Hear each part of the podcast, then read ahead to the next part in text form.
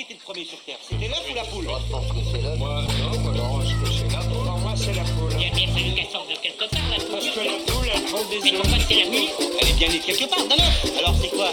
C'est l'œuf ou la poule? L'œuf ou la poule Bonjour à toutes et à tous, vous êtes à l'écoute de L'œuf ou la poule, l'émission scientifique de choc.ca, la, la radio web de l'UCAM. Et donc nous sommes ici pour cette troisième émission spéciale dans le cadre du 85e congrès de l'ACFAS, ici sur la scène Radio-Canada dans le Red Pat Hall à McGill. Et on se retrouvera encore euh, aujourd'hui et vendredi pour des émissions spéciales en direct avec les chercheurs qui viennent ici présenter leurs recherches à McGill. Alors, au menu d'aujourd'hui, nous recevons Catherine Gentelet, bonjour, Bonjour. et Laurence Brière, bonjour. Bonjour. Alors, Karine, j'ai dit Catherine, hein, je pense. C'est pas grave. Donc Karine, parce que je m'appelle Karine aussi. Donc, donc Karine, vous êtes chercheuse, chercheur en sciences sociales à l'Université du Québec en Outaouais. Oui. Et Laurence Brière, vous êtes ch- chercheur au Centre de recherche en éducation et formation relative à l'environnement et à l'éco-citoyenneté à l'UCAM. Et alors vous intervenez toutes les deux dans le colloque Et si la recherche scientifique ne pouvait pas être neutre? Et ensuite, nous recevons également Richard Cloutier, qui est euh, professeur et paléontologue à l'Université du Québec à Rimouski et qui présente aujourd'hui à 16h une conférence grand public euh, Darwin et les fossiles, anciennes idées et nouveaux faits. Bonjour Richard Cloutier. Bonjour Damien. Donc, nous allons parler d'évolution et de fossiles tout à l'heure en deuxième partie d'émission. Et alors en fin d'émission, nous retrouvons nos homologues de l'émission de radio scientifique sur CISM Le Lab, qui sont ici au premier rang en attendant, avec Aurélie Lagueux-Beloin et Marianne Bissonnette, pour une chronique sur le biomimétisme en architecture, la conception de bâtiments, soit l'écomimétisme. Mais alors tout de suite, on commence avec David Montmini, doctorant en philosophie des sciences, pour sa chronique sur les perspectives féministes de la neutralité en sciences.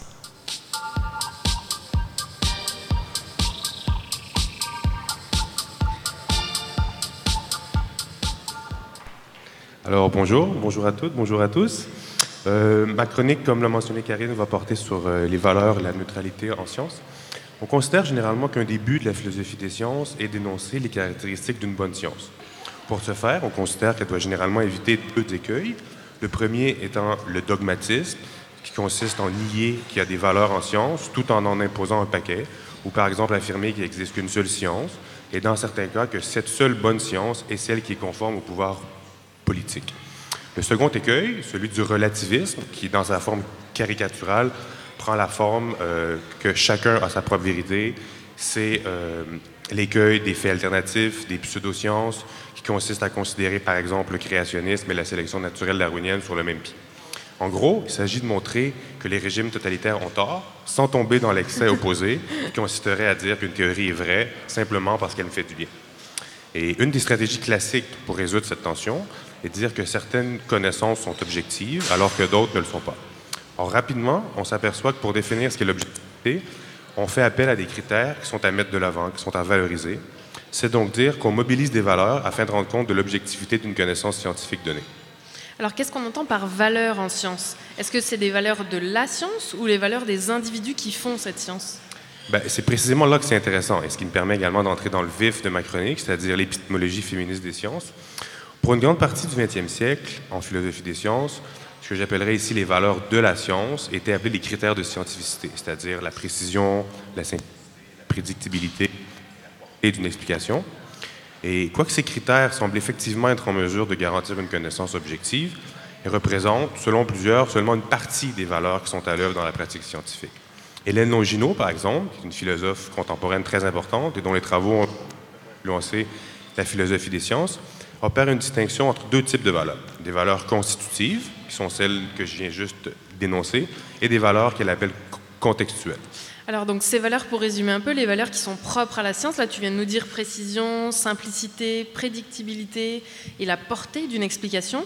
Mais alors, euh, on en est où des valeurs qui sont propres aux individus, cette fois, qui font de la science? Exactement. Ben, ce que nous dit Longino à cet effet, c'est que la production scientifique n'est pas faite par des individus isolés, mais bien par des communautés de scientifiques qui partagent des valeurs qui peuvent être culturelles, sociales, politiques, personnelles, voire spirituelles, et que ces valeurs, appelées par Longino valeurs contextuelles, créent un ensemble d'a priori que Longino va appeler des présuppositions d'arrière-plan qui vont venir influencer le travail scientifique. Et sans surprise, Longino montre que des considérations concernant le genre, notamment, figurent parmi les présuppositions d'arrière-plan les plus communes et que, par conséquent, ce type de présupposition a un impact sur la production de connaissances scientifiques. Donc là, on parle de présupposition d'arrière-plan. On va réutiliser ce terme tout le temps, mais on, là, c'est clairement des a priori. Mais qu'est-ce que tu entends plus précisément par présupposition d'arrière-plan? Mais il, s'agit simplement euh, d'un ensemble de croyances qui sont évidemment considérées comme des faits par ceux et celles qui partagent ces présuppositions, qui sont prises pour acquis, qui sont donc invisibles et par conséquent ne sont pas remises en question, et qui servent de canevas, de toile d'arrière-fond à partir duquel les théories sont mises sur pied, et qui servent également à faire le lien entre les données et les hypothèses explicatives.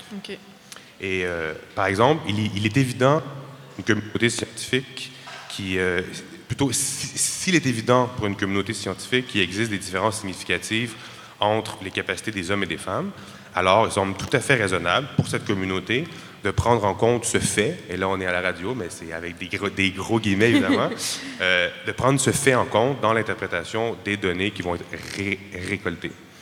Or, le, ça ne s'arrête pas là. Je veux dire, la force de l'épistémologie féministe des sciences, dont je vous dresse aujourd'hui un portrait extrêmement sommaire à travers la philosophie d'Hélène Longino qu'on appelle l'empirisme contextuel, va beaucoup plus loin. Outre le fait d'avoir montré que les considérations sur le genre avaient une influence sur la production de connaissances scientifiques, une autre contribution majeure de l'épistémologie féministe des sciences est ce qu'on appelle la thèse de la sous-détermination des théories par les données. Alors attends, la thèse de l'indétermination des théories par les données. Exactement, soit indétermination ou sous-détermination. D'accord. Ce qui veut tout simplement dire qu'un ensemble de données n'a pas une signification unique. Ah, OK. Un ensemble de données peut servir à confirmer des théories divergentes, voire incompatibles entre elles. Autrement dit, il n'existe pas de données brutes ou crues. Elles sont toujours plus ou moins préparées, plus ou moins cuites. Et si on pousse la métaphore encore plus loin, mais ce qui fait la préparation, ce qui fait la cuisson, ce sont les théories, qu'ils font de façon assez directe et évidente, et les présuppositions, qu'ils font de façon beaucoup plus subtile et pernicieuse. Alors attends, les théories, du coup, ça c'est la cuisson, et les présuppositions, c'est la préparation. Exactement. OK. Pour le, la cuisson, c'est évident, c'est manifeste. On l'a fait nous-mêmes, on attend le résultat. Alors que les présuppositions seraient beaucoup plus fondamentales. Elles, contraigneraient la créativité d'une certaine façon. Elles seraient comme l'ensemble des alternatives possibles qui viendraient limiter les façons de pouvoir interpréter le jeu de données. Et alors, est-ce que euh, Hélène Longino, euh, Longino, pardon, propose des solutions afin de, bah, de, contrer ces présuppositions et ces biais qui pourraient être néfastes à la science? Bien sûr, bien sûr. Elle ne se pas de. Est-ce qu'elle ne se limite pas à une description ou à une critique? Elle propose aussi des solutions. Elle propose entre autres des normes afin d'évaluer la production scientifique. Elle promeut notamment la réponse ou la réactivité de la communauté scientifique, c'est-à-dire qu'une communauté scientifique devrait être prête à revoir ses présuppositions d'arrière-plan lorsqu'il est démontré qu'elles sont erronées. Elle fait également la promotion de l'égalité et de l'autorité intellectuelle et encourage la diversité des points de vue de façon à garantir une pluralité des présuppositions d'arrière-plan dans le but de les comparer, de les confronter et d'élaguer celles qui semblent sans fondement. Et alors, qu'est-ce qu'il en est dans tout ça de l'objectivité scientifique et de la connaissance scientifique en général? Disons qu'une connaissance est candidate à l'objectivité lorsqu'elle est le résultat d'un processus critique d'évaluation qui est à la fois intersubjectif, c'est-à-dire que plusieurs personnes ayant des valeurs contextuelles et des présuppositions d'arrière-plan différentes participent à, cette, à ce processus d'évaluation et qui respecte à la fois les normes mises de l'avant par Longino. Et si je me permets de revenir à ma préoccupation initiale, disons que contre le dogmatisme qui prétend l'absence de valeur mais qui en impose un paquet, Longino reconnaît l'existence de valeurs en sciences. Elle propose de différencier les valeurs constitutives des valeurs contextuelles et de voir en quoi ces dernières influencent euh, de façon euh, améliorative ou péjorative la production scientifique. Contre le relativisme, elle reconnaît l'importance de ne pas abandonner le concept de rationalité, c'est-à-dire que nos choix et nos préférences peuvent être justifiés, et elle entrevoit la possibilité de ces justifications en proposant des nouvelles normes, comme on l'a vu, qui sont en mesure de garantir cette rationalité. Et enfin, comme les individus possèdent des avantages épistémiques, c'est-à-dire qu'ils ont des privilèges concernant leur capacité à connaître certaines choses, qui sont dus à leur situation spécifique et au fait qu'ils et elles possèdent différentes valeurs contextuelles, elle soutient qu'il est bénéfique pour la production d'une science d'égalité d'augmenter la diversité au sein des communautés scientifiques, qui sont les réels lieux de production scientifique, par opposition, par exemple, à une conception naïve et folklorique du génie solitaire isolé dans son sous-sol qui découvrirait euh, des vérités profondes sur la nature de l'univers. Eh bien, merci beaucoup David Monmini pour cette Merci. euh, chronique éclairante donc, sur l'épistémologie féministe. Pour ceux qui voudraient en savoir plus, il y a trois tables rondes qui s'organisent donc aujourd'hui, demain et vendredi par la Société de philosophie du Québec, la. SPQ, euh, qui seront donc, tu me disais, dans le bâtiment Burns. Burks, ici. Très bien. Eh ben, merci beaucoup pour cette chronique.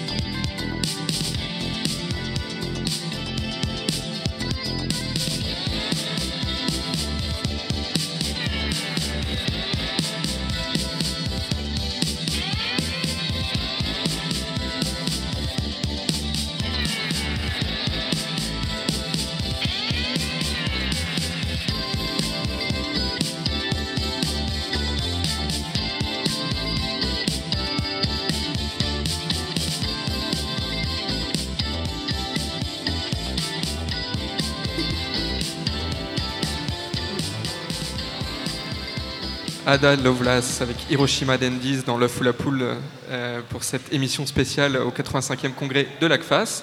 Et nous continuons tout de suite avec notre première entrevue du jour. Euh, tout d'abord avec Laurence Brière. Bonjour Laurence Brière. Bonjour. Vous êtes chercheuse au Centre de recherche en éducation et formation relative à l'environnement et à l'éco-citoyenneté à l'UCAM. Avec vous euh, également Karine Gentelet, qui est professeure et chercheur en sociologie au département des sciences sociales de l'Université du Québec en Outaouais. Et vous êtes une des spécialistes au Québec des études au sujet des peuples amérindiens. Bonjour donc Karine Gentelet. Bonjour. Et alors, on peut voir également que vous êtes euh, présidente du conseil d'administration d'Amnesty International. Donc, d'ordinaire, je l'aurais peut-être pas dit comme ça, mais c'est parce que ça nous amène euh, dans le vif de notre sujet euh, aujourd'hui. Parce que par cette fonction que vous occupez, donc qui est publique, hein, on voit que vous êtes quelqu'un d'engagé au-delà de votre travail de, de recherche. Alors, est-ce que cette double casquette, tout de suite j'attaque, hein, peut nuire à votre travail? はい C'est probablement la question qu'on me pose le plus souvent. Ça. Alors, euh, et en fait, ma double casquette, elle est même pire parce que quand j'ai commencé à être impliquée à Amnesty International, je travaillais sur les dossiers autochtones. Donc, euh, j'avais vraiment une double allégeance. Et je dois dire que c'est quelque chose avec laquelle je dois travailler. Premièrement, parce que dans mon milieu de recherche, être militant n'est pas toujours très bien vu. Donc déjà, il faut que je sépare les choses. Et ça, c'est directement en lien sur l'atelier. Est-ce que le militantisme, est-ce que la recherche militante est de la recherche et euh, ensuite de ça, euh, c'est très, euh, c'est très important pour moi de séparer les deux, même si le fait d'être chercheur sur des questions autochtones et documenter des injustices sociales, politiques, et économique, bon, citoyenne, etc., va influencer mes prises de position en tant que présidente du CA d'une organisation de défense des droits. Mais j'essaye toujours de garder les deux, ne serait-ce parce que c'est pas toujours bien vu, effectivement, de mêler les deux. Et effectivement, il est arrivé des fois où je vais à des conférences et je précise quelle est ma, ma casquette pour bien justement mettre les choses claires. Pour moi et pour les gens aussi à qui je parle. Alors là, on parle de recherche en sciences sociales. Comme vous l'avez dit, ça peut être plus ou moins bien vu, cet engagement et ce biais que vous apportez à vos recherches euh, par cet engagement. Euh, qu'est-ce qu'il en serait si vous étiez euh, biologiste, physicienne, chimiste? Est-ce que c'est quelque chose qui peut arriver aussi, avoir un biais lié à son engagement? Bien sûr.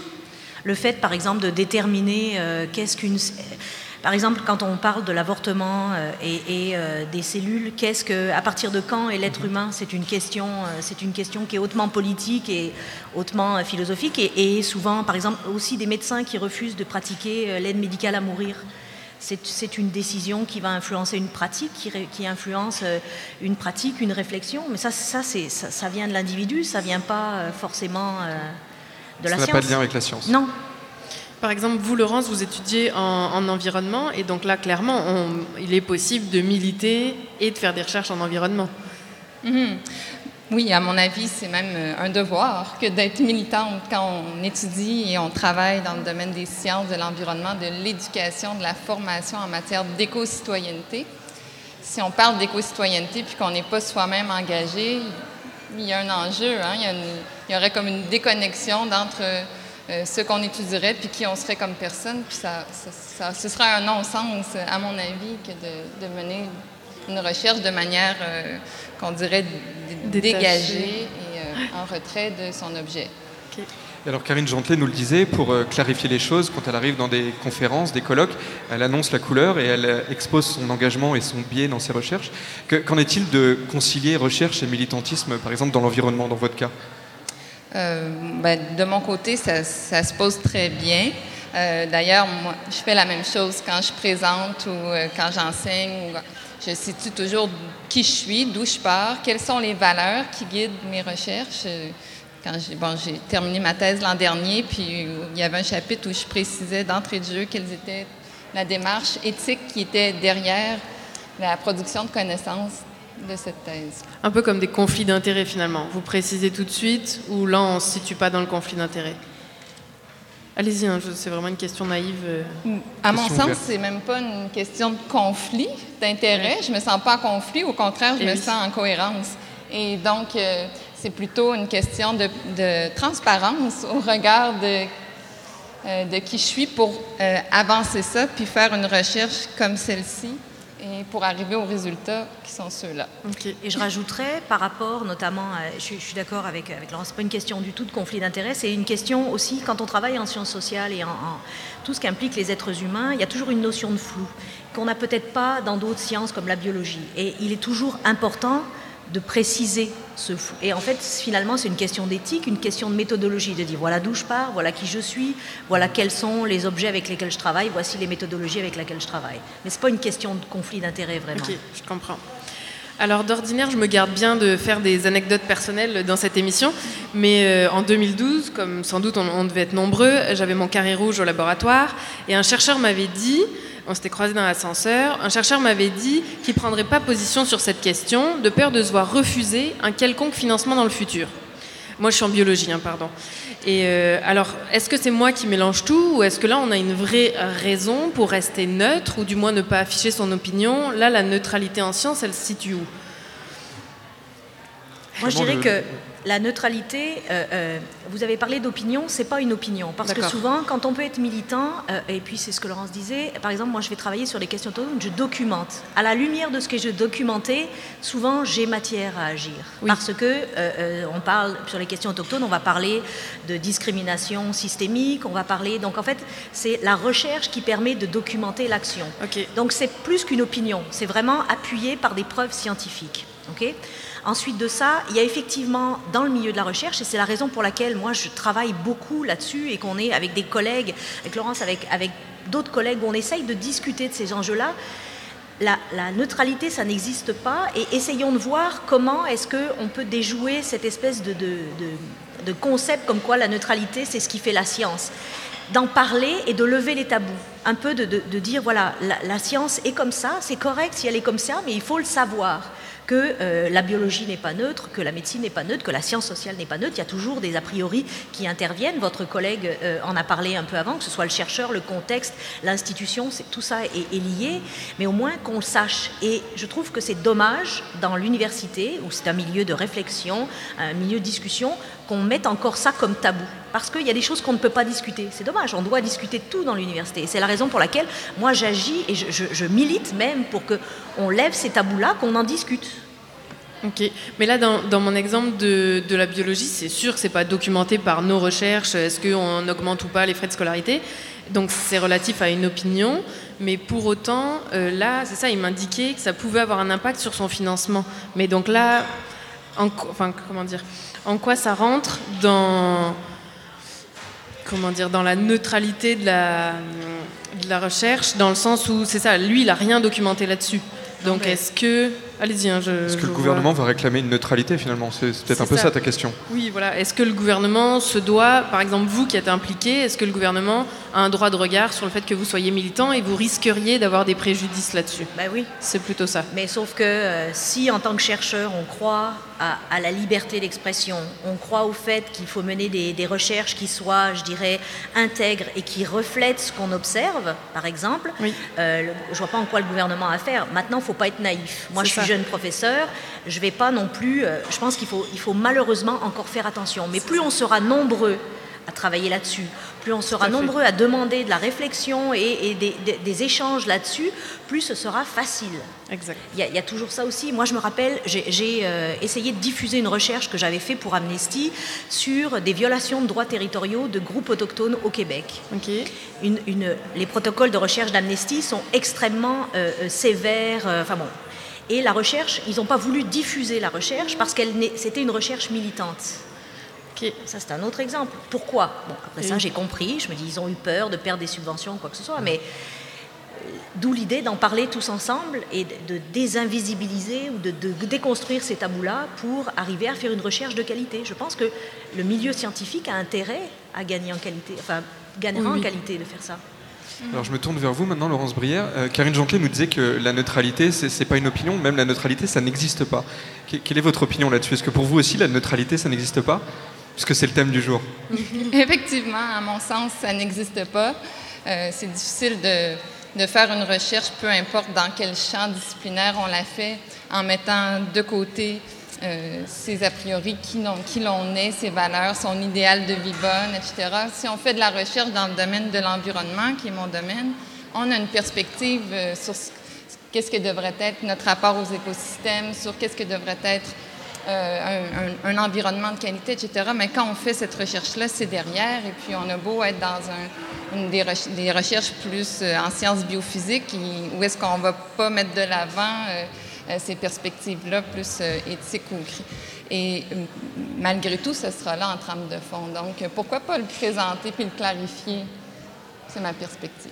Et alors, si on, si gagnait en, qualité, justement, en, admettant qu'on n'est pas neutre, est-ce que euh, vous avez des exemples de, je veux pas des noms, hein, mais de certains chercheurs ou certaines recherches qui poussent cette neutralité jusqu'à faire des recherches qui invalideraient leurs propres convictions, leurs propres croyances? Est-ce que ça, il y en a Ou justement non, parce qu'on va souvent quand même dans ce qui, fait nos convictions J'entends, je sais pas, un exemple par exemple, est-ce qu'on aurait euh, quelqu'un qui travaille en environnement, donc qui voit clairement que les changements climatiques sont dus à euh, l'activité euh, humaine en, en, grande partie, et pour autant qui ferait des recherches qui iraient, euh, qui iraient dans un autre sens? C'est peut-être plutôt le contraire, mmh. mon exemple, mais. Elle... Bien, certainement que ça, ça, doit exister. Moi, je n'ai pas documenté ça, ouais, mais euh, on entend toujours, à un moment donné, bon, une personne ou une autre qui ont donné se rend compte que ce qu'il fait, ce n'est pas en cohérence avec ses valeurs, puis il change de champ, il change, ou il change de, d'objets de recherche. Ou, euh, on, on l'entend, mais j'ai pas documenté. Peut-être pour le formuler un peu autre- autrement, la, la question euh, peut, peut s'appliquer, je pense, à, à vos deux champs de recherche. Donc, on sait qu'il y a des, contextes, des consensus scientifiques. Alors en environnement, c'est vrai. Euh, ça peut être vrai aussi tout à fait en sociologie, en histoire. Il y a des consensus scientifiques. Il y a des faits qui sont, qui sont là, qu'on ne peut pas contester. Malgré tout, on sait qu'il existe des scientifiques qui sont capables d'endosser des thèses qui vont à l'encontre de de ces consensus scientifiques. Est-ce que donc admettre que la neutralité n'existe pas, c'est pas aussi prendre le risque de donner la parole à ces personnes Il y a toujours un risque. Mhm. Il y a un risque qui est présent partout.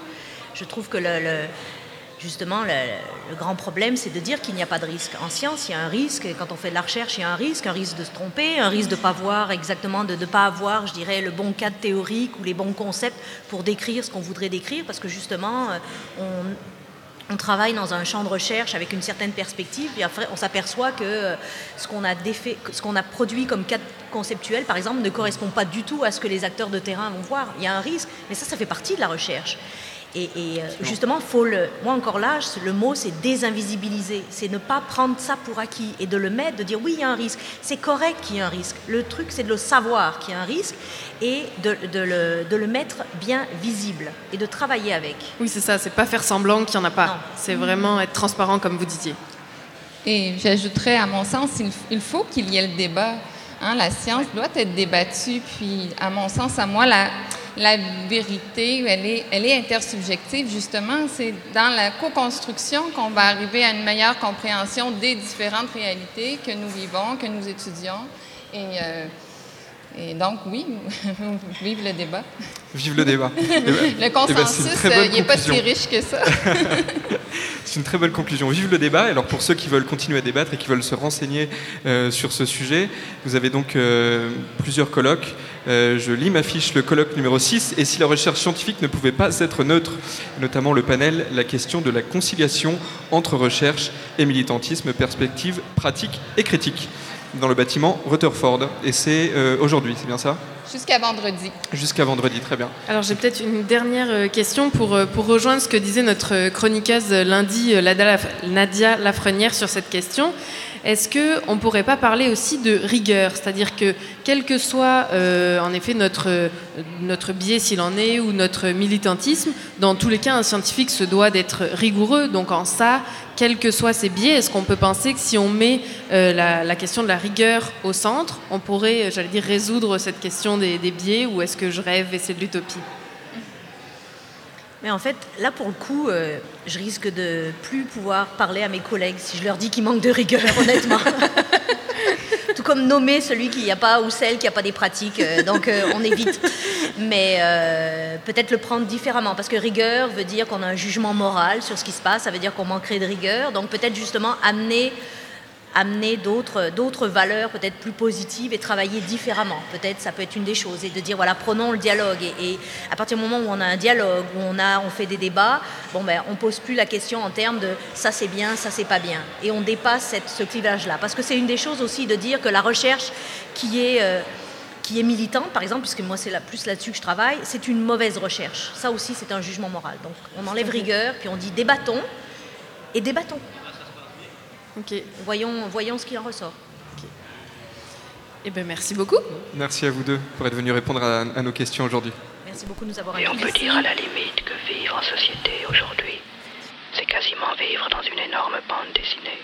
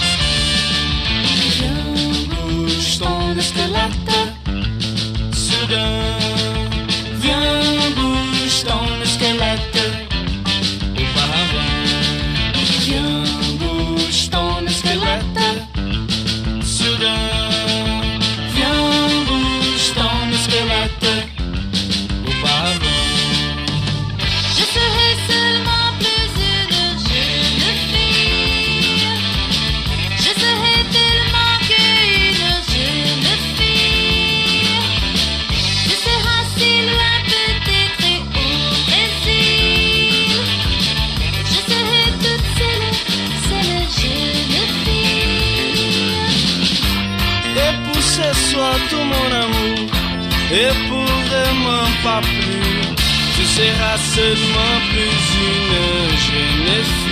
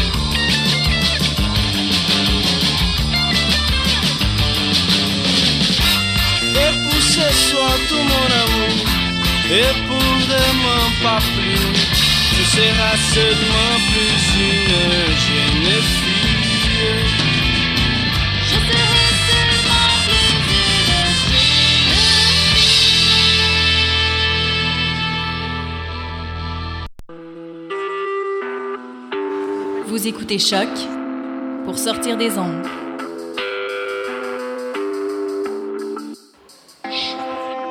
Podcast, musique, découverte. Sur choc.ca. Vous êtes toujours à l'écoute de l'œuf ou la poule, aujourd'hui en direct de la scène Radio-Canada dans le Red Pat Hall de McGill pour le 85e congrès de l'ACFAS.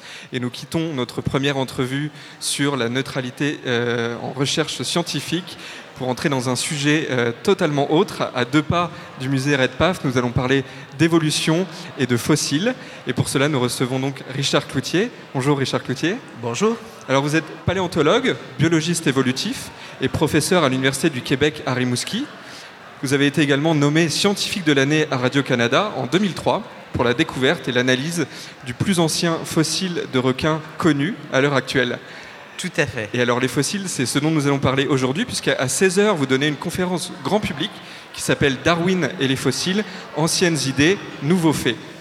Alors, euh, tout de suite, ma première question va justement porter sur ça, sur les fossiles. Quelles étaient les connaissances à l'époque de Darwin sur les fossiles? Ben, ça faisait déjà quelques années qu'on qu'on commençait à ramasser des fossiles. Bon, le- les fossiles en tant que tels étaient reconnus comme étant des fossiles depuis déjà le Moyen Âge. Même dans l'Antiquité, on, ramassait, on collectionnait des fossiles, mais avec une valeur un peu mystique.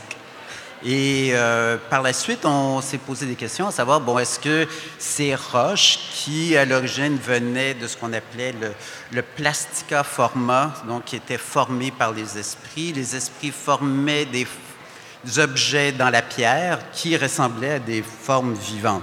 Donc, on, part de très loin avec un Ah, fossile. On n'imaginait même pas que ce soit des traces de vie ancienne. Ah, pas du tout, pas du tout. C'était pas des traces de vie.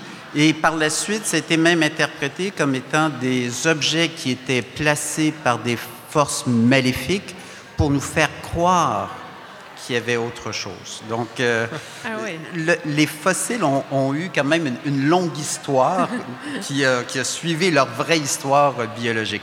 Mais au temps de Darwin, on, on commençait déjà à ramasser des fossiles. Euh, toutefois, la, la vision du fossile, on savait que ça appartenait à des objets qui avaient vécu dans le passé, puisqu'un fossile, c'est la trace ou l'objet qui a vécu, une plante ou un animal qui a vécu dans le passé, sans savoir vraiment avoir défini correctement quel était ce passé. Est-ce que c'est un passé très lointain ou récent? Euh, jusqu'à Darwin. Euh, Darwin lui-même pensait que la Terre avait 300 millions d'années. Et déjà là, on avait fait un bond énorme du 16 000 ans qui avait été déjà proposé par Parley dans les années 1800, à peu près en même temps que, Darwin. On, suggérait que la Terre avait été créée il y avait 16 000 ans. Donc déjà, Darwin faisait un bond énorme en suggérant que les fossiles avaient 300 millions d'années.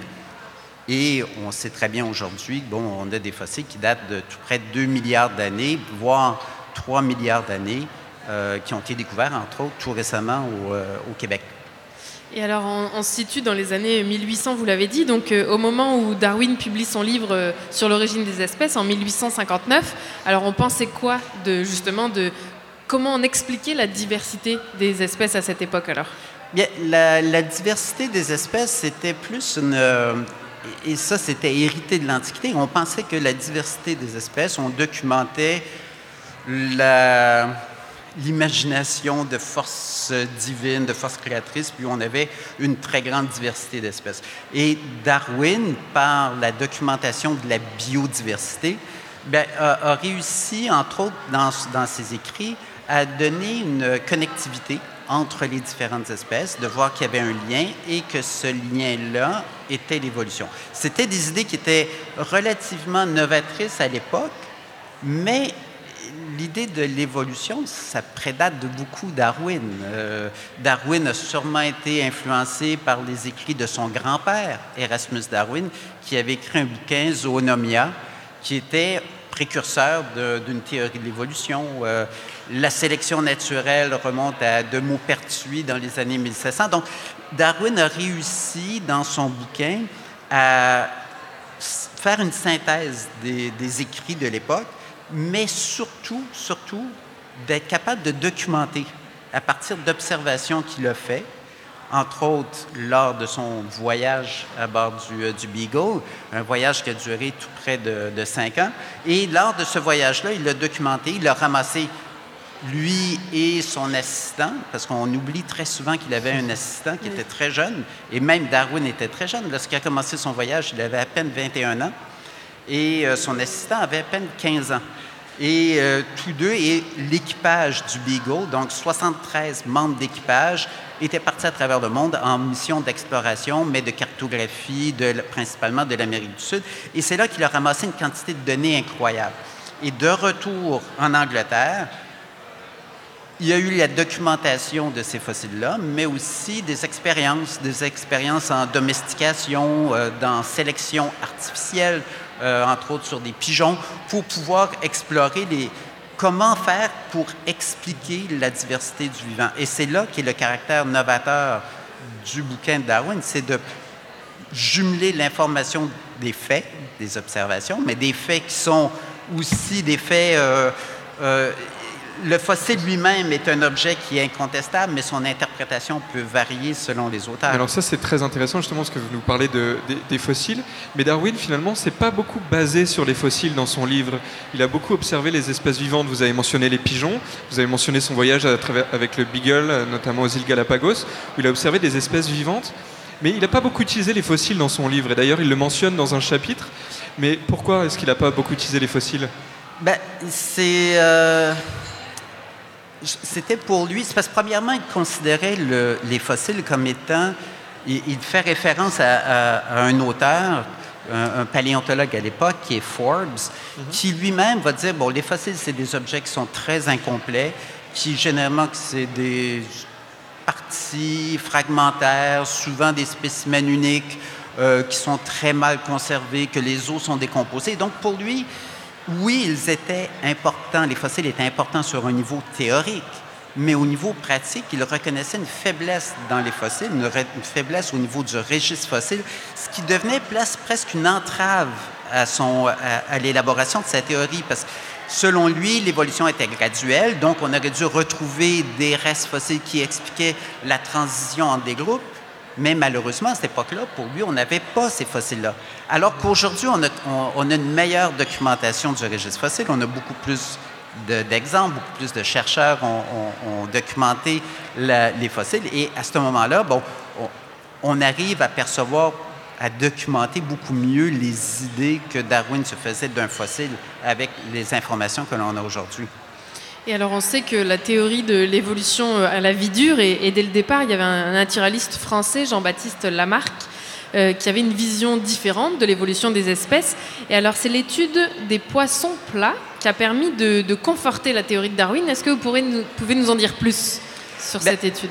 Sur l'étude des poissons plats, euh, ce qui se passe, c'est que Darwin, ce qui est assez particulier, je, vais revenir avec l'étude des poissons plats, ce qui est assez particulier, juste pour terminer la, la partie sur les, fo- les- les organismes vivants et, et les fossiles, c'est que dans, son, dans, le, dans le bouquin sur l'origine des espèces, Darwin ne fait référence aux fossiles que 72, 82 fois que le terme fossile est marqué. Alors que les pigeons, qu'il documente très bien, sont mentionnés quelques 200, 255 Ah fois. oui. Il élevait des pigeons, hein, c'est ça Il élevait des pigeons pigeon. pour faire de la sélection artificielle. Et aussi, donc, donc dans les, les formes vivantes, et même aussi lorsqu'on parle des pinsons de Darwin, ben, les pinsons de Darwin, euh, Darwin n'en fait référence que deux fois dans tout le bouquin. Donc, c'est pas. euh, mais pour la documentation générale, oui, c'est les formes vivantes qui sont importantes. Et parmi les formes vivantes, il y a les poissons, dont les poissons plats, qui deviennent une, une documentation, entre autres par la transformation, l'adaptation au milieu. Un poisson qui va vivre près du fond va avoir des adaptations qui vont avoir été sélectionnées au fil de générations pour arriver à une forme qui va être adaptée à un milieu benthique où les poissons vont avoir les deux yeux du même côté de la tête, euh, vont avoir un patron de coloration qui va s'adapter euh, à son environnement. Donc, ça devient en quelque sorte une preuve pour Darwin, ben, pas pour Darwin, mais pour d'autres chercheurs par la suite, de dire, ben, oui, on, on peut reconnaître aujourd'hui des organismes qui sont bien adaptés, qui ont survécu et qui ont transmis de génération en génération des modifications qui leur permettent d'être bien adaptés à l'environnement dans lequel ils vivent. Alors faisons un bond de, presque 160 ans jusqu'à nous. Comment la paléontologie moderne a permis de conforter cette théorie de l'évolution édictée par Darwin, alors que la, paléontologie en était seulement à ses balbutiements? Ben, la, paléontologie documente la théorie de l'évolution, les travaux de Darwin.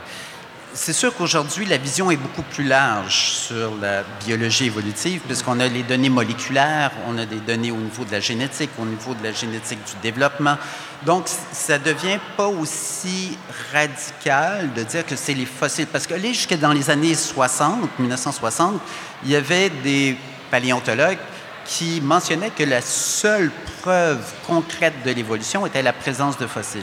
Entre autres, un paléontologue américain, euh, Simpson, qui a travaillé un peu partout à travers l'Amérique, avait documenté le registre fossile, et pour lui, la seule preuve tangible de l'évolution, c'était les fossiles. Aujourd'hui, on sait très bien que, bon, si on regarde au niveau de la similarité, au niveau du bagage génétique entre les espèces, au, au niveau euh, du partage des caractères, au niveau toute ces- cette hiérarchie que l'on arrive à, à- à retracer à partir de faits, à partir d'observations, on, on arrive à redécrire des patrons et ces patrons-là documentent l'évolution. Et alors, on a une dernière question pour vous. Vous avez pu noter que l'émission s'appelle L'œuf ou la, La poule. poule. Oui. Donc, euh, quel est le point de vue du euh, paléontologiste qui est en vous sur cette question? Ben, le- la question est relativement simple pour un paléontologue. Pour le un paléontologue, ce qui est arrivé avant, c'est l'œuf. OK. Tout à fait. L'œuf avec une coquille. Parce que l'œuf, en tant que tel, prédate de plusieurs millions d'années. Mais l'œuf avec une coquille, ça remonte à peu près à 300 millions d'années, alors que la poule remonte à peu près à 70 millions d'années. OK. Elle est toute jeune.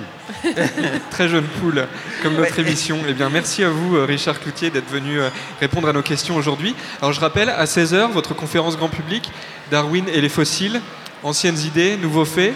On peut venir vous écouter. C'est dans quel bâtiment déjà? C'est Euh, au bâtiment des Arts, au bâtiment à la des Arts. salle 1945, je crois. Eh bien, merci beaucoup. Rendez-vous alors à 16h pour ceux que ça intéresse, la théorie de l'évolution. Merci.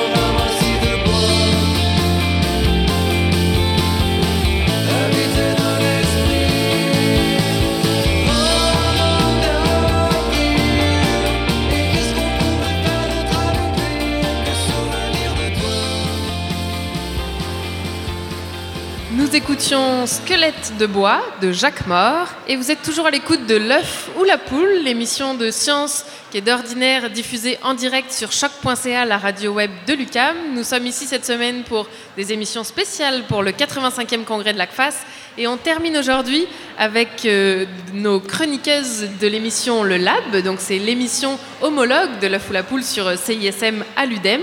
Donc nous recevons Aurélie Lagueux-Beloin. Bonjour Aurélie. Bonjour. Et Marianne Bissonnette. Bonjour. Bonjour. Alors, vous allez nous parler d'éco-mimétisme. Je crois qu'on va baisser un peu ton micro. On vous écoute. Alors, qu'est-ce que la Sagrada Familia, le Velcro et le vif d'or de Harry Potter ont en commun? Ils sont tous trois inspirés d'êtres vivants qui nous entourent, euh, que ce soit par leur apparence ou encore leur fonction. Plusieurs technologies plus ou moins modernes tirent leur origine d'animaux, de plantes ou même de bactéries. On appelle ce genre de technologie du biomimétisme. Alors, le domaine tente de trouver des solutions durables à des problèmes anthropiques au sein des merveilles de la nature. Les chercheurs souhaitent encourager le développement durable en minimisant l'utilisation d'énergie et de matières premières tout en réduisant les émissions indésirables. Et si on revient à l'exemple du velcro, ce serait en fait une piètre technologie biomimétique puisque sa fabrication consomme énormément d'énergie et produit des déchets synthétiques qui sont difficilement réutilisables. Mais le biomimétisme, ce n'est pas si nouveau. La preuve, Da Vinci lui-même a créé des plans de machines volantes inspirées des oiseaux. Et Mercedes Garcia Olguera, euh, candidate au doctorat au département de génie des bioressources et architecte diplômée de l'école de Polytechnique de Madrid, qui présentait une, une communication libre lundi dernier, se spécialise dans un type bien précis de biomimétisme qu'on appelle l'écomimétisme. C'est qu'on peut bien sûr classifier euh, les différents types de biomimétisme par leur forme, le matériau, la construction, le procédé ou la fonction, mais on peut aussi tenter de les approcher de façon plus globale, euh, au-delà de l'organisme unique ou même de l'espèce, en étudiant les écosystèmes. On peut voir ça un peu comme une pyramide inversée, allant du mimétisme de l'individu au mimétisme d'un système écologique entier, incluant toutes ses composantes, qu'elles soient biotiques, vivantes, ou abiotiques, non vivantes. Donc, euh, l'écomimétisme, c'est un peu une sorte de biomimétisme qui va tenter de reproduire non seulement les caractéristiques d'un individu ou d'une espèce, mais bien celles d'un écosystème tout entier. Exactement, et les écosystèmes peuvent donc nous aider à améliorer nos créations architecturales. Mais quand on y pense, un, bâtiment comme celui dans lequel on se trouve aujourd'hui, sur le campus de l'Université McGill, et un écosystème, en fait, ça a des similarités. Ce sont tous deux des environnements où vont se mélanger des composantes du vivant et du non-vivant qui vont interagir ensemble. Nous, on marche sur un plancher en béton ou en bois dans un édifice, alors que, par exemple, des chèvres vont arpenter les falaises des montagnes. Quand on y pense, c'est presque pareil. Mais ce qui, reste- ce qui rassemble vraiment les bâtiments et les écosystèmes, c'est que tous les deux sont gouvernés par les principes de la thermodynamique. La thermodynamique, euh, ça remonte pas mal loin pour moi et probablement pour plusieurs personnes ici. Est-ce que tu peux donner un exemple? Bien sûr, en fait, il existe plusieurs cas où on a réussi à améliorer l'efficacité énergétique d'un bâtiment en se basant sur un écosystème. Prenons le cas du Thomson House Building qui se trouve à Montréal sur le campus de l'Université McGill et qui a été construit en 1935. C'est un patrimoine historique important, mais comme la plupart des vieux bâtiments, en fait, il a de la difficulté avec les conditions météo du Québec. Pour l'améliorer par euh, l'entremise de l'éco- de l'écomimétisme, on peut suivre une méthode, une méthode en six étapes euh, qui est proposée par Mercedes Garcia Olguera. Alors, la première chose à faire, c'est d'identifier le problème à régler sur notre édifice. Pour le Thomson House Building, on veut améliorer son efficacité énergétique. Autrement dit, on veut perdre moins de chaleur en hiver et rester au frais l'été. Ensuite, on va essayer de trouver un écosystème à imiter. Et dans ce cas-ci, on a choisi une espèce de fourmi d'Amérique du Sud, les fourmis coupe-feuilles. Alors, celles-ci sont particulières parce qu'elles construisent leur fourmilière dans une petite butte de terre et que, dans leur tanière, elles, elles cultivent aussi des champignons, exactement comme nous, on cultive nos jardins. Alors, ces champignons-là sont un peu capricieux et ont une croissance optimale entre 25 et 30 degrés Celsius avec une très grande quantité d'humidité. Les fourmis sont donc devenues des expertes pour contrôler la température dans leur fourmilière. Mais comment est-ce que les fourmis peuvent-elles contrôler la température sans thermostat? Bien, c'est une bonne question. Et leur secret, en fait, c'est le chaume qu'elles utilisent pour construire leur fourmilière. Il va permettre de diminuer la diffusion thermique, ce qui veut dire que ça va éviter la surchauffe lorsque le soleil va plomber et ça va également permettre de conserver la chaleur durant la nuit. Les fourmis sont aussi capables de faire de la ventilation dans leur fourmilière, par exemple en ouvrant ou en fermant certains orifices. Si je comprends bien, les fourmis coupe-feuilles en Amérique du Sud recherchent des conditions particulières pour élever leurs champignons et ça ressemble pas mal à notre objectif énergétique ici à Montréal. Exactement. Mais le travail est vraiment loin d'être terminé pour les ingénieurs, les architectes et les designers à ce stade-ci, puisqu'il faut ensuite comprendre comment fonctionne chaque élément de l'écosystème. On va en faire un modèle et c'est un peu comme si on cartographiait chaque élément pour mieux le connaître, pour le quantifier. Alors, une fois que c'est fait, on cherche à faire des associations entre les éléments du bâtiment et ceux de l'écosystème. Comme dans le cas qu'on vous a présenté aujourd'hui, eh bien, on sait que l'édifice a une certaine ventilation et que les fourmis font également de la ventilation. Ça peut nous donner une piste, un indice pour améliorer, la, par exemple, pour améliorer la ventilation du bâtiment. On pourrait essayer d'imiter la forme des orifices de la fourmilière et peut-être augmenter notre efficacité. Alors, une fois que tout ça a été fait, on peut vraiment appliquer un transfert des principes de l'écosystème aux bases de l'architecture. Et après, la dernière étape, il nous reste juste à entamer le chantier de construction. Évidemment, comme tout nouveau champ de recherche, les connaissances sont encore limitées, tout particulièrement en ce qui concerne la complexité des écosystèmes. Mais imaginez tout ce qu'on pourrait accomplir avec un peu de créativité et plusieurs années de recherche, bien sûr.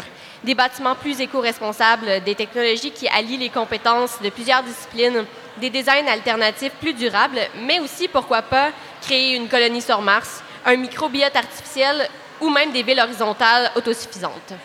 Wow, merci les filles. Donc on peut s'imaginer la, la ville de demain avec des architectures euh, novatrices. Exactement. Telle une fourmilière. Oui. Eh bien, merci beaucoup. Donc, on rappelle Aurélie Lagueux-Beloin et Marianne Bissonnette. Vous êtes d'ordinaire à l'animation de l'émission Le Lab sur CISM, une émission de sciences. Exactement. C'est les mardis à... C'est les mercredis matin, Ah, mais on est en vacances pardon. pour l'été Ah, présentement. Mais vous pouvez encore aller chercher nos podcasts euh, sur iTunes. Mercredi matin. Parfait. Eh bien, merci beaucoup. Merci.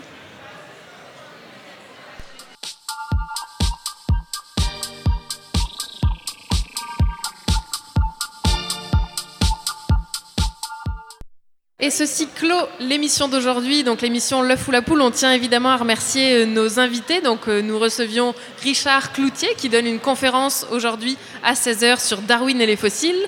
Nous recevions également Catherine Gentelet et Laurence Brière sur la neutralité ou non de la recherche en sciences. Karine Gentelet. Karine Gentelet. J'ai dit quoi? Catherine, mais c'est Ah, pas grave. décidément. Allez, on remercie aussi David Montmini qui nous a fait sa chronique sur l'épistémologie Merci. Féministe. Et merci également à Lou Sauvageon, Tristan Lamour et Nada Lafrenière qui sont tous les trois à la technique, euh, ainsi que le technicien de McGill qui nous apporte son aide précieuse. Merci évidemment à Stéphanie Schank et à Nadia Lafrenière pour la programmation musicale de cette émission.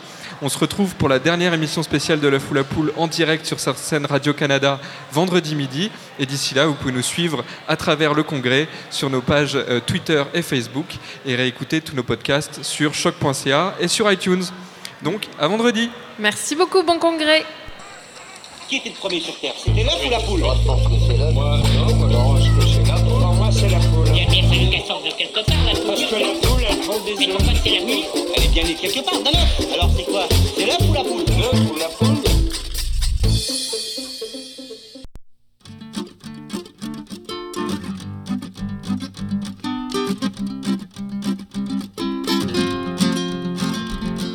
Ta boîte vocale est pleine, c'est sûrement parce que t'es la plus belle.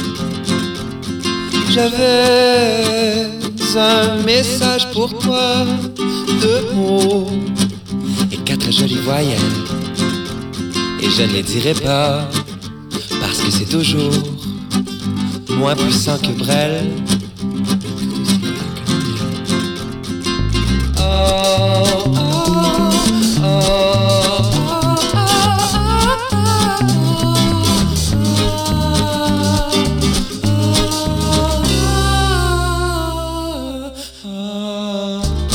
sommes happy and wise, nous sommes Bonnie and Clyde, mais dans deux voitures différentes.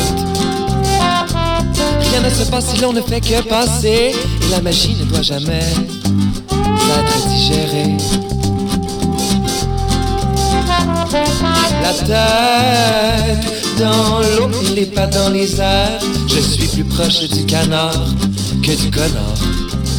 Que tu prétendes le contraire, me rend chaque jour un peu plus fier, un peu plus fort, un peu plus fou, un peu plus fou, toi.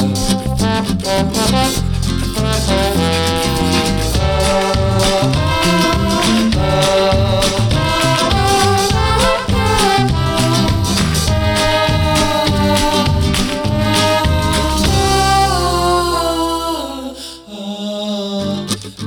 me dévore ce soir au Mont Saint-Grégoire.